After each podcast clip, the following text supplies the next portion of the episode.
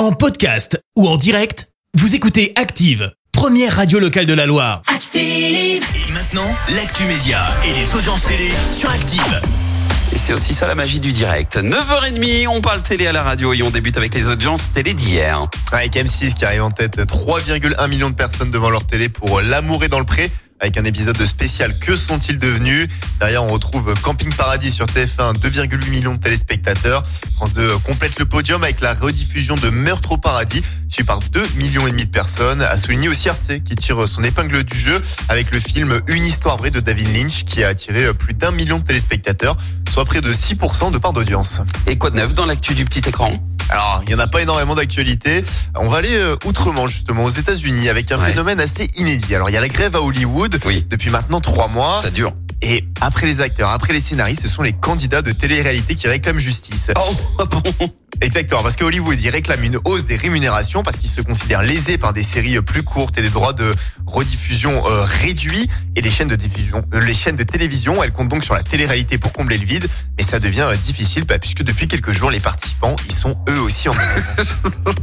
Rien ne va plus. Ouais, ça, ça devient compliqué là-bas. Et euh, du côté de la France, on a cette déclaration je ne veux pas flamber cette somme gigantesque dans gigantesque dans des choses futiles. C'est ce qu'a déclaré Étienne, candidat de N'oubliez pas les paroles sur France 2. Et si on en parle, c'est parce que hier, il a été éliminé et qu'il est devenu le 15e plus grand maestro de l'histoire avec 27 victoires de rang et il repart avec 266 000 Wow. euros de l'émission. Et qu'est-ce que tu ferais avec autant d'argent, toi, Christophe? 266 000 euros? Ouais. Franchement, je rachète la SS. Puis on remonte tout ça en Ligue 1.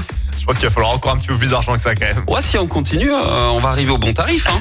non, sinon, blague à part, une maison déjà. De, de- de- de- du dur, du dur, tu vois. Ouais, l'investissement dans la pierre, Ah c'est bah, bah, sûr. bien sûr, Ah, on, bien est, sûr. on est sûr. Toi, tu ferais quoi, toi? Ah, là, je pense la maison aussi, hein, À franchement. la maison. La maison. Bah, le classique, évidemment. Et sinon, quoi d'autre à voir ce soir dans notre maison?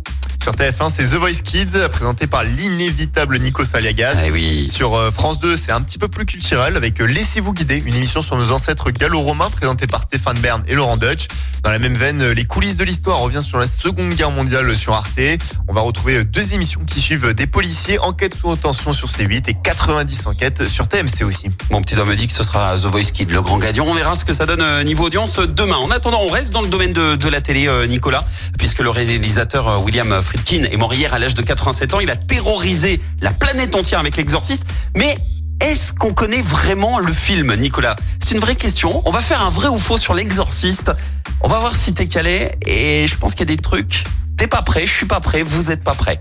On y va après le retour des hits sur Active, Kyo et Cœur de Pirate, dernière danse et aussi Caléo. Merci, vous avez écouté Active Radio, la première radio locale de la Loire. Active.